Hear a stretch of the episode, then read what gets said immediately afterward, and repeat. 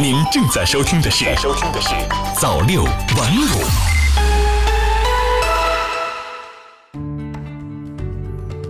各位好，欢迎收听早六晚五，我是孟畅。今天是二零一九年八月十七日，星期天。首先，我们一起来看早间的时政消息。中国海警局开展北太平洋公海渔业执法巡航。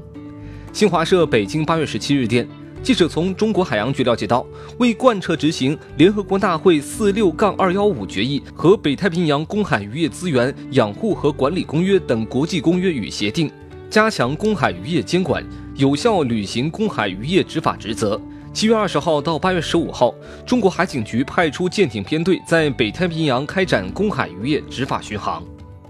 江西紧盯两不愁三保障，开展秋冬巩固攻势。新华社南昌八月十七日电，今年是江西省脱贫攻坚巩固提升年。记者日前从江西省扶贫办获悉，江西聚焦两不愁三保障突出问题，正式开展脱贫攻坚秋季巩固攻势。据了解，江西脱贫攻坚秋季巩固将对照饮水安全、教育扶贫、健康扶贫、危房改造四项任务，按照县级自查、省级整改、市级核查、省级抽查的步骤，开展脱贫攻坚回头看工作。各地将排查当下贫困人口两不愁三保障存在的问题，摸清脱贫户后续发展需求，逐户逐人逐项解决问题，着力补齐短板。外交部坚决反对美售台武器计划。新华社北京八月十六日电，针对美国政府正推进对台出售八十亿美元 F 十六 V 战机一事，外交部发言人华春莹十六日表示，中方坚决反对，已就有关动向向美方提出严正交涉。美国向台湾出售武器，严重违反一个中国原则和中美三个联合公报，特别是八幺七公报规定，干涉中国内政，损害中国主权和安全利益。中方对此坚决反对。已就有关动向向美方提出严正交涉。华春莹说：“下面我们一起来看财经方面的消息。中国宝武推动产业扶贫。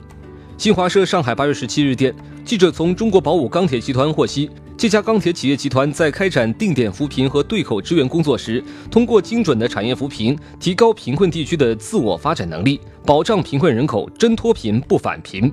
据了解。”从二零零七年到二零一八年年底，中国五保决定定点扶贫县共计开展五十七个产业扶贫项目，仅二零一八年就引进企业实际投资额四千七百九十五万元，扶持定点扶贫县龙头企业七家和农民专业合作社十二家，带动建档立卡贫困户脱贫超过一点五万人。出国整形蔚然成风，责任标准模糊，明显毁容才能获赔。据互联网医美平台新氧发布的《中国医美行业白皮书》显示，二零一七年中国医美疗程消费类为一千六百二十九万次，仅次于美国的一千六百三十四万次，且年增速为百分之二十六点四，远超美国的百分之三点九。以此推算，二零一九年中国医美疗程消费量将超过美国、巴西、日本、韩国这些医美消费大国，居全球第一。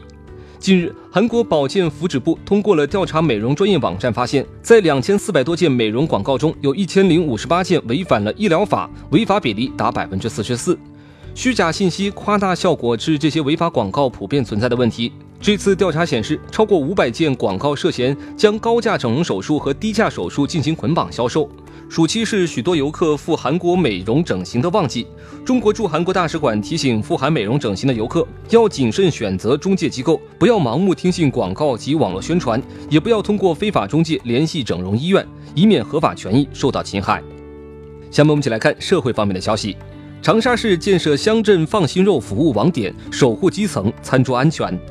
新华社长沙八月十七日电，记者十七号从长沙市农业农村局了解到，为切实解决乡镇地区生猪屠宰和肉品销售问题，保障乡镇肉品质量安全，防控非洲猪瘟疫情，长沙市将启动乡镇放心肉服务网点建设。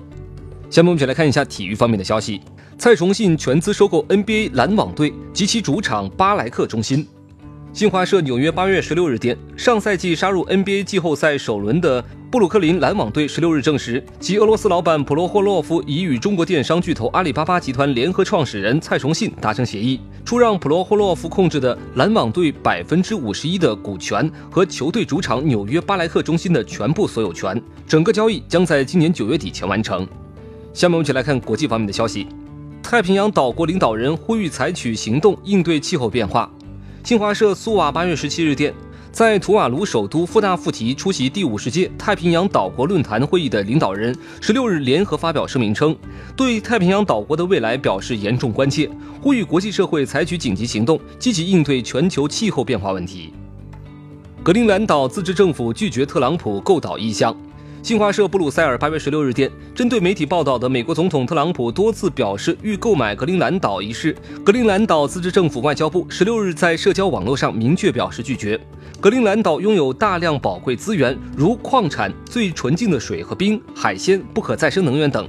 格陵兰岛不可对外出售。格陵兰岛是世界上最大岛屿，面积约两百一十六点六万平方公里。丹麦对格陵兰岛拥有主权，该岛国防和外交事务由丹麦政府掌管，但享有高度自治权。